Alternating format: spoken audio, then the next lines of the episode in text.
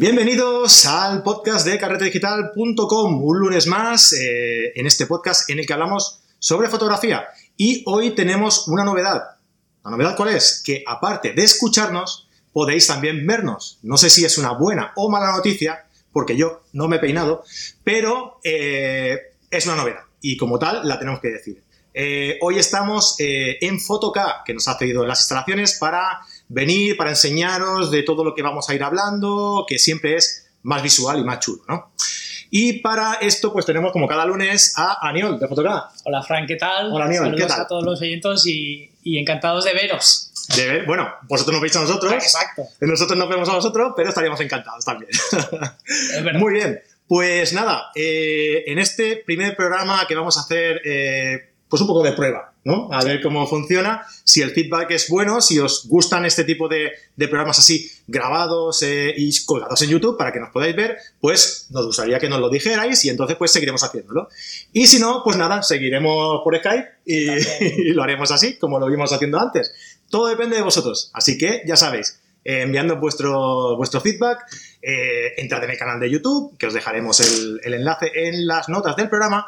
Y nada, pues nos dejáis un like, os suscribís y todo esto que se suele hacer en los canales de YouTube, como ya bien sabéis. Bien, pues como siempre, en el programa eh, con el que hablamos, en el que hablamos con Aniol de Fotoca, eh, vemos siempre una novedad y comentamos las dudas de nuestros oyentes, las que nos hacéis llegar, que ahora ya tenéis otra vía más para hacernosla llegar, que es el canal de YouTube, ¿vale? Independientemente de todo esto, podéis también hacerlo a través del canal de Telegram, carretedigital.com barra Telegram, y allí os podéis unir al grupo que tenemos general, ¿vale? Donde eh, es muy chulo porque hay un montón de gente que comenta un montón de cosas y también nos hacen llegar las dudas que comentamos aquí todos los lunes con, con ¿vale? Bien, pues nada, vamos a entrar un poco en tema. Eh, hoy vamos a comentar eh, una novedad que ha llegado a, la tienda, que es el 50 milímetros de Canon descentrable.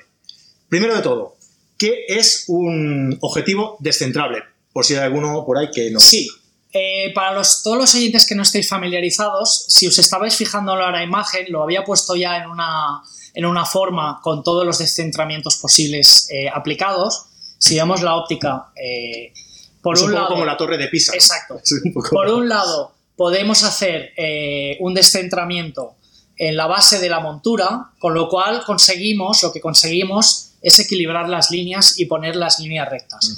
Si nosotros tuviéramos la cámara montada, aquí tenemos el punto rojo, enroscaríamos y la cámara nos, nos quedaría aquí.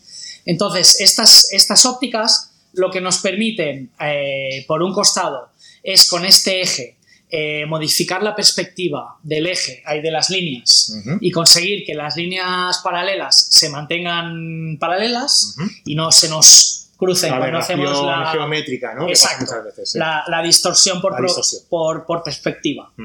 Entonces, por un lado nos permiten corregir esta perspectiva, lo pondremos así y veréis cómo esto eh, se desplaza. Si os fijáis, Exacto, la base que. La bayoneta, digamos. La bayoneta que conecta con la cámara. se desplaza se va desplazando hacia un lado hacia o un hacia el otro. lado, hacia otro. Para los que nos estéis escuchando y no nos estéis viendo en el vídeo, si queréis verlo, pues tenéis que entrar en YouTube y verlo. Eh, para los que piensen, ostras, ¿y qué pasa si disparo en vertical? Estas ópticas tienen también una pestañita en este lateral que apretando una pestañita nos permite cambiar y girar para poder hacer la corrección en cualquiera de las dos posiciones de fotografía, en horizontal o en vertical, ¿vale? Después, otra cosa muy chula de estas ópticas es que también nos permiten este movimiento. Este movimiento imita lo que sería un- una, lo que sería es un movimiento en el que desplazamos la zona superior, digamos, donde está Exacto. la óptica, donde está la lente, Exacto. hacia un lado o hacia el otro, Hacia que hacíamos con la base. Exacto. Entonces, lo que estamos haciendo es imitar lo que sería una óptica con fuelles, ¿vale? Un banco óptico o una cámara antigua eh, con fuelles. Esto nos permite eh, modificar que en un mismo plano focal tengamos zonas, eh, zonas enfocadas y zonas no enfocadas. Ah, muy bien. Entonces, esto tiene ah, aplicaciones para bodegón, y tiene aplicaciones también artísticas. Eh, ahora está muy de moda, mucha gente utiliza estas ópticas para hacer eh, timelapse. Eh, hay varios programas de televisión que, que tienen timelapse que si os fijáis parecen como si fueran miniaturas. Sí. Eh, a veces vemos coches, barcos en el puerto que se mueven y hay unas zonas desenfocadas y esto lo que hace es un efecto como de miniatura. sí. Esto se consigue con estas ópticas. O sea, ¿vale? destaca el, el punto, el elemento que está enfocado Exacto. y el resto lo convierte, lo, lo difumina Exacto. como, como un desenfoque. ¿no? Y da la sensación de que es todo como una, como una maqueta. Como Exacto. Una... Exacto. Exacto, muy bien explicado. ¿Has visto? Sí, es que... Eh, entonces, depende de la focal. Antes existían el 24, el 45 y el 90. Ahora la novedad es que hay un 24L2, que es nueva versión del 24, que ya apareció hace un tiempo, eh, a lo mejor ya hace un año y tal, que está en las tiendas. Las novedades son el 50, que no existía esa focal, que es un 50 macro, que es el que tenemos aquí. Eh, la diferencia, recordad, las ópticas macro, la ventaja que tienen es que nos permiten un enfoque a objetos mucho más cercanos. La distancia de enfoque es más cercana Exacto. que si no fuera macro, ¿no? Que tendrías que alejarte un poquito más Exacto. para enfocar el... Normalmente la, la distancia focal de un 50 son unos 40 centímetros, Ujú. 50 centímetros normal. Con este 50 podemos enfocar a 27 Muy centímetros. bien, casi la ¿vale? mitad. Que es prácticamente, si tuviéramos algo a esta distancia, a una distancia de unos cuatro dedos del Claro. frontal de la óptica, si contamos la distancia que hay hasta el sensor, después de la bayoneta, Sí. pues prácticamente podríamos enfocar algo que está justo, justo enfrente de la óptica Wow, consiguiendo una gran magnificación para ideal para fotos de producto, para bodegones, para Muy fotografía de, de insectos, ¿vale? Entonces, eh, las otras novedades son el 90, que ahora es un 90 macro, la versión anterior no era No macro, era macro. y también un 135. Eh, recomendación para ¿Versión los macro también? ¿El 135? Macro también, correcto. Perfecto. Gracias. Eh, recomendación de 135 y 90 para los aficionados al retrato, porque jugando con el tema del desenfoque podemos conseguir unos efectos muy chulos. Claro. ¿Vale? Yo ahora no recuerdo el nombre, pero hay un fotógrafo de, que hace fotógrafos de bodas Sí.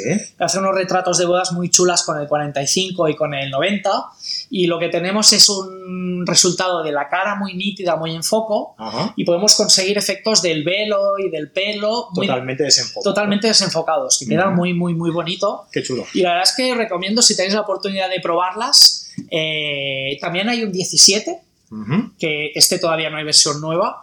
Eh, el 17 es una óptica también que todos los fotógrafos que utilizan Canon y full frame Ujú. y hacen interiorismo, arquitectura, es la verdad es que es una óptica que es casi casi una obligación tenerla Qué porque es súper angular, mantiene muy bien las rectas y da una nitidez brutal porque es una óptica fija. Sí. Entonces menos capas de cristal que en un zoom y menos dispersión de la luz y siempre un poquito más de nitidez. Genial. Vale. Estamos hablando, recordados, del Canon 50 milímetros eh, descentrado. Descentrable. Se, se conocen como TSE, TSE. TS-E. Y Ujú. bueno, os queríamos hablar de, de que han llegado ya estas nuevas tres focales, que son el 50, el 90 y el 135, las tres macro. ¿Te pillo fuera de juego si te pregunto el precio? Sí, Vale. fuera de juego. Pero bueno, lo investigaremos, lo investigaremos. Lo pondremos. Bien, entonces, eh, ya habiendo comentado la novedad de la semana, vamos a ver el- las dudas que nos habéis ido enviando, como cada semana, ya sabéis, si tenéis dudas, cualquier duda de eh, un, objetivo, una cámara, cualquier tipo de accesorio, eh, podéis enviarnos vuestras dudas a fran.carretedigital.com o un comentario aquí en, en el nuevo canal de, YouTube que tenéis ya disponible o incluso, como hemos comentado antes, en el grupo de Telegram en carretedigital.com barra Telegram y nada, pues ahí nos lo hacéis llegar y nosotros lo tratamos aquí en el programa. Bien, bueno, pues ahora si me pones el... Sí. Vamos a ir a la, a la chuletilla que tenemos. Ahí está. Aquí dudas de los oyentes. Es que yo había pensado hacerlo con el teléfono, porque desde aquí voy a pedir a mi jefe que. Pues no hacen marcas, ya, ya- no hacen publicidad, ya lo he dicho. Bien, eh, los, que no, los que no me estáis viendo, estoy pidiendo un MacBook.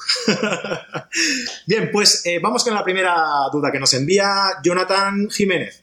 Antes de nada, me voy a poner las gafas de ver. Muy bien. Hola Fran, es un placer poder escuchar tu podcast con novedades y consejos de fotografía. No llevo mucho tiempo disparando fotos, pero me he enamorado del mundo de la fotografía, como todo, Jonathan. Mi pregunta es la siguiente. Tengo una Canon 750D, con la que estoy súper contento, pero ya tengo miras para una más profesional, siempre mirando un pasito más arriba, ¿no? Mm. Concretamente, alguna full frame. Entonces, ¿Puedo comprar objetivos para full frame, pero usarlos mientras en mi cámara? Si es afirmativo, ¿cuáles serían los pros y los contras de esta, de esta jugada ¿no? que nos comenta Jonathan? Y por último, ¿cuáles son los objetivos aconsejados para alguien que se inicia en la fotografía, que hace de todo, desde naturaleza, macro, moda, retrato?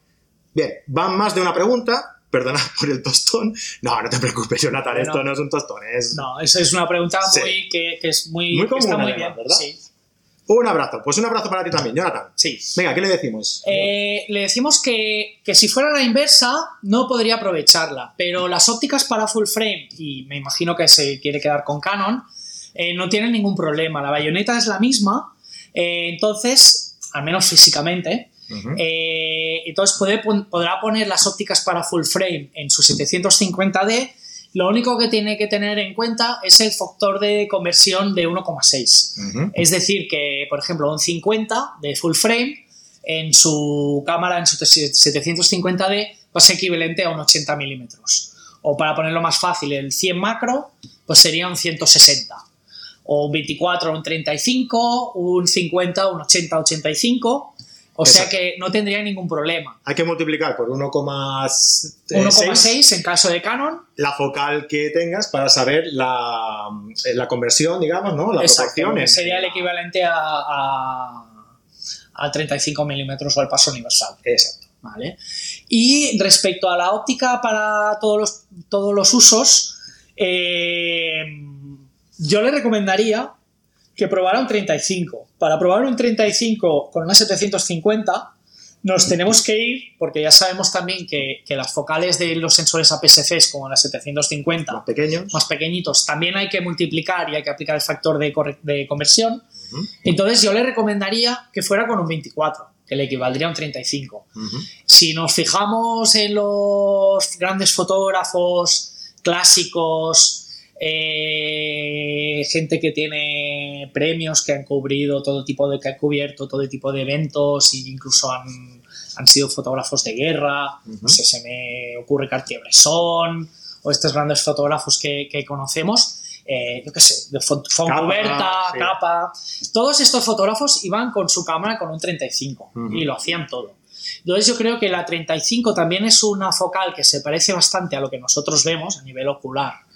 Eh, entonces es una óptica que va bien para todo. Es una focal fija, nos dará muy buena calidad, mucha nitidez, tiene mucha profundidad de campo, con lo cual nos permitirá acercarnos, hacer un poquito de macro y eh, moviéndonos nosotros, utilizando nuestras piernas como el zoom, podemos hacer de todo. Si fuera un zoom lo que quiere, yo creo que, que a lo mejor un 1635, un 2470, 2470 es más, como más versátil, ¿no? Sería- Dependiendo de lo que, de lo que quiera, ¿no? Si quieres, Exacto. 2470 sería a lo mejor algo más todoterreno, algo más, eh, más estándar, digamos. Sí. Y si a lo mejor quiere hacer algo tipo más retrato o para acercarse un poco más, ¿no? Pues un 70-200 quizá, que tienen buena, buena prensa, ¿no? 2470 y 70-200 de Canon muy bueno. son espectaculares, es una calidad genial. Ahora ah, se ha anunciado que van a llegar dentro de poco, no, sab- no sé exactamente cuándo, eh, versiones nuevas, las versiones L3, Muy bien. con ya un revestimiento de, de fluorita en la lente, con un motor más silencioso. Y la verdad es que estamos expectantes y con muchas ganas de que lleguen a las tiendas las nuevas versiones de, de 70-200, 2.8 y F4. Los dos van a tener actualización y versión nueva. Exacto. Bueno, también recordar eh, un, un aspecto importante que si, eh, si Jonathan, que era el que nos preguntaba esto, tiene un objetivo eh, que por esa focal, 35 milímetros a lo mejor, que se convertiría en un 50, Exacto. ¿no? Eh, y la usa en una full frame, eh, hay full frames, yo diría que la mayoría, Sí. que tienen la función de eh, conversión a DX sí. y se le ajusta al tamaño del Exacto. sensor. No, no se vería la trasera del objetivo, digamos. Exacto, no se la vería fotografía. la parte de la parte no cubierta y no Exacto. quedaría una viñeta negra. Lo que pasa es que pierde calidad porque recorta, recortaría los, los Sí, píxeles. ¿no? más que calidad lo que está perdiendo es el tamaño de megapíxeles. tamaño de- Sí. del, del archivo. De hecho, en realidad, eh, al hacerlo al revés, eh, como solo cubre una parte del sensor. Eh, en realidad la, la calidad aumenta, porque lo que utilizamos es la, La parte central parte del central sensor. del, del objetivo. Correcto. La parte central del objetivo. Con lo cual, que es la que tiene menos distorsión. Con lo cual es también una muy buena opción, una muy buena Perfecto. puntualización. O sea que si quieres, si quieres optar por una óptica para en un futuro usar, eh, usarla en la full frame, puedes hacerlo. Sí. Y si utilizas una óptica eh, Para de APS-C, puedes tener en cuenta esto, que luego el- eh, el- la conversión que te va a quedar luego eh, sea la que tú quieres para utilizar en la full frame, Exacto. ¿verdad? Sí, lo que pasa es que con un tamaño de archivo más pequeño. Más pequeño, claro. Por ejemplo, el otro día, no, no, no sé en Nikon, pero por, ahí en Canon, porque no lo tengo en la cabeza, pero el otro día lo estuve buscando esta información a un cliente que me lo preguntó porque quería usar una óptica para PSC para hacer un tema de panorámicas Sí. y foto 360 y él utiliza un 10 y medio, Vale. 10 milímetros y medio, que es una óptica muy chula para Nikon, pero para sensor APS-C. Entonces estuve buscando la información, contacté con lo, gente de Nikon profesional y, por ejemplo, la Nikon D850, que es el modelo top, que es el que este cliente tiene, eh, utilizando en el modo de recorte, que es el modo de X, que esta cámara ya tiene, para que no se vea el trozo de de- viñeteo en negro, eh, la cámara queda en aproximadamente 19, coma algo de megapíxeles, entre 19 y 20 megapíxeles. que ya es suficiente también como para tener un archivo en En condiciones. condiciones para hacer una buena ampliación. Claro. No son los 40 y pico, pero no está nada mal. Bueno, la Nikon D700, por ejemplo, tiene 12 megapíxeles. Y es una cámara Y ha ido fantástica. tirando durante mucho tiempo ¿eh? Es con una ella. cámara maravillosa. Muy bien, pues venga, vamos con otra pregunta, va. Eh, muchas gracias, Jonathan, por tu, por tu duda. Jorge López Noval. Eh, buenas chicos, eh, gran podcast y mejor consultorio. Vamos al lío, venga, este va directo. Ah. Estoy pensando en cambiar mi cámara, mira, otro está de moda, cambiar la cámara.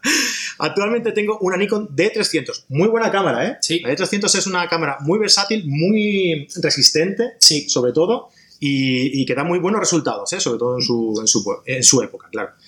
Pero últimamente me está empezando a molestar el ruido que genera, claro, antes, eh, ante algunas escenas. Estaba barajando la posibilidad de cambiar a full frame, pero en realidad no lo necesito para nada. Así que tengo dos opciones. Cambiar de sistema y tirarme a una sin espejo, me encanta, puntualiza aquí, Sí. la Fuji X-T2, o quedarme donde estoy, comprarme una de 500 y mantener todo el resto de objetivos. Principalmente sería para paisaje y nocturnas. ¿Qué os parecen estas dos cámaras? ¿Qué me recomendáis? Gracias. Pues nada, Jorge, muchas gracias a ti por la, Por la consulta. por la consulta. ¿Qué le decimos, amigo? Eh, La, la D300 es una cámara muy chula. eh, todavía es de la generación de cámaras que tiene un sensor CCD. Las cámaras de hoy en día tienen un sensor CMOS. La diferencia básica, para no liarles muchos, es que el CCD lee todas las líneas de golpe y el CMOS lo, lo lee de, de línea en línea. Entonces, una de las particulares del CMOS es que le podemos subir mucho la sensibilidad y da muchos mejores resultados en cuando trabajamos en ISOs altas, que es lo mejor lo que le está empezando a echar de menos la D300. Claro. También la D300, darle un truquillo, y con todas las cámaras que tienen CCD, son unas cámaras que hacen más ruido cuando hay una temperatura muy elevada. Es decir, si vamos a utilizar la D300 y la apagamos un rato y la dejamos enfriar, la que no se caliente tanto el sensor, ¿verdad? Exacto. La- las primeras fotos que realicemos antes de que se caliente el sensor tendrán menos ruidos, menos ruido, menos, menos grano Sí. que las que hagamos al cabo de un rato cuando el sensor esté caliente. Ah, O sea que hay un truquillo que os, que os. Eso o, o irte a un sitio más frío. Exacto, exacto. Pero eso, si estamos en el campo, no podemos eh, ponerle un aire acondicionado al campo. Evidentemente. Eh, pero sí que sí tenemos una neverita con las Coca-Colas y Ahí, podemos envolver la cámara Dentro de una bolsita. una y bolsita y dejarla ahí dentro de cinco minutos. Cuando, Cuando vayas a coger una cerveza, pues coge la cámara. Exacto. Ojo que no dejemos la óptica ni se nos condense eh, dentro de la cámara, que luego va a ser peor el remedio que la, Sí, este consejo no, que la enferma. no Eso. lo sigáis. Sí, exacto. Mejor vamos a, a- a tirar atrás. Sí, sí, sí, vamos, vamos a rato. Esto lo cortaremos en post. Vale. Em, eh, decirle que las dos opciones que tiene en la cabeza, eh, La de- D500 o la Fuji la, X-T2. la D500 es el modelo de, Fuji- de Nikon de APS-C más potente que hay. La verdad es que es una maravilla de cámara a nivel de controles, de, de agarrabilidad, de sujeción y de prestaciones de pantalla, de, de- del pentaprisma, del visor y de controles. Es una cámara ya profesional. Es una cámara que es un avión, para decirlo. Digamos que es la mejor cámara de sensor APS-C de Nikon. Es rapidísima. Eh, entonces, para paisaje y para... que nos comentaba que le gustaba? Para paisaje, Paisaje- y nocturnas. No hace falta mucho la rapidez, pero a nivel de nocturna sí que tiene un sensor que tiene un muy, muy, bueno, muy buen rendimiento en larga exposición Claro. y le puede ir genial para nocturnas. Sobre todo, supongo que lo que quiere Jorge es saber si la D500 tiene una buena respuesta a ISOs altos y a ISO a, a largas exposiciones, porque ya sabemos que cuando se realiza una larga exposición tiende a generar A más generar-. Que no tengo ninguna duda de que la D500 es una maravilla y le va a ir de coña para fotos de larga exposición. Muchos clientes que hacen bodas, bautizos y comuniones, BBC, famosa. eh, tienen, y tienen full frame, eh, tienen la D500 como segunda cámara. Incluso hay muchos que me dicen, ostras, eh, yo tengo una full frame de ya unos años y la D500 ya casi que la estoy usando de primera cámara y la full frame de backup. Claro. O sea que no tenga ningún miedo porque es una cámara que no hace falta que nos vayamos siempre a full frame para tener buenas cámaras. Claro. Luego, ni Lo único malo es que eh, si tiras de. Si vas a hacer paisaje nocturnas, normalmente lo que buscas, dependiendo eh, del tipo de, de fotografía de naturaleza o de nocturnas que realices, pero normalmente, lo, generalmente lo que se busca es eh, buscar un gran angular. Exacto. ¿no? Entonces, por el factor de multiplicación que hablábamos antes también, la D500 al ser una APS-C, Siempre, siempre tendrá que multiplicar, en caso de Nikon, por 1,5. Claro, entonces la focal mm, peca un poco de angular. Le Entonces, costará más igual le cuesta un poquito, exacto. Se tiene que alejar un poquito más para captar más, más ángulo de Y luego la XT2 La es, una, es una, una cámara que es una pasada. La verdad es que Fuji, si quieres, tendremos que hablar un día más Sí. con calma. Eh, pero esta cámara eh, ya lleva el patrón, el sensor que ellos lo llaman X-Trans, Ujú, que es una versión propia que ha patentado Fuji, que ha hecho de- del patrón Bayer, que es el filtro que hay delante de la óptica y que nos separa eh, la luz en, en el RGB, para decirlo así fácil. Y la verdad es que da un resultado muy, muy chulo estas cámaras. Son mirrorless, entonces el sistema de enfoque está delante del sensor, no tenemos pentaprisma, ni espejos, ni nada. Con lo cual también la velocidad de enfoque es una Es pasada. rápida. Es más rápida que las cámaras con espejo. Claro. Que, Eh, para, que para fotografía de naturaleza nocturna Ni, tampoco ni sería algo muy importante. ¿no? No, porque solemos buscar la hiperfocal o enfocamos directamente a, a infinito. Eh, pero bueno, tiene unas prestaciones muy chulas a nivel de filtros, a nivel de modos creativos y sobre todo aquellos que no os guste o no queráis entrar a disparar en RAW y queráis directamente un JPG muy bueno.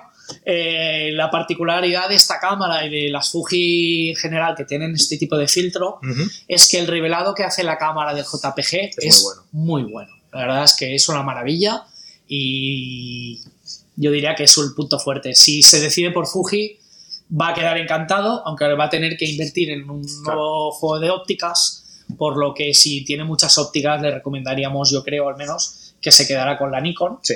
Pero que no tenga miedo porque la Fuji es una cámara fantástica y también quizá en poca luz, si hace naturaleza, quizás sí que enfoque un poquito, un pelín más rápido. Pero Claro, para mojarnos un poquito, Sí. quizá la- el consejo que podemos dar, eh, siendo aconsejando mucho la Fuji X-T2, por supuesto, sería que ya que tienes una serie de objetivos de la D300 y lo puedes utilizar en la D500, aprovechar la inversión.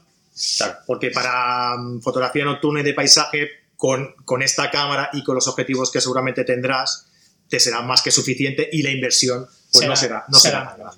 De todas maneras, te animo a que pruebes la Fuji y, y engancha. Engancha y mucha gente está optando por el sistema de Fuji. La verdad es que son cámaras que son, son una maravilla también. Pues sí.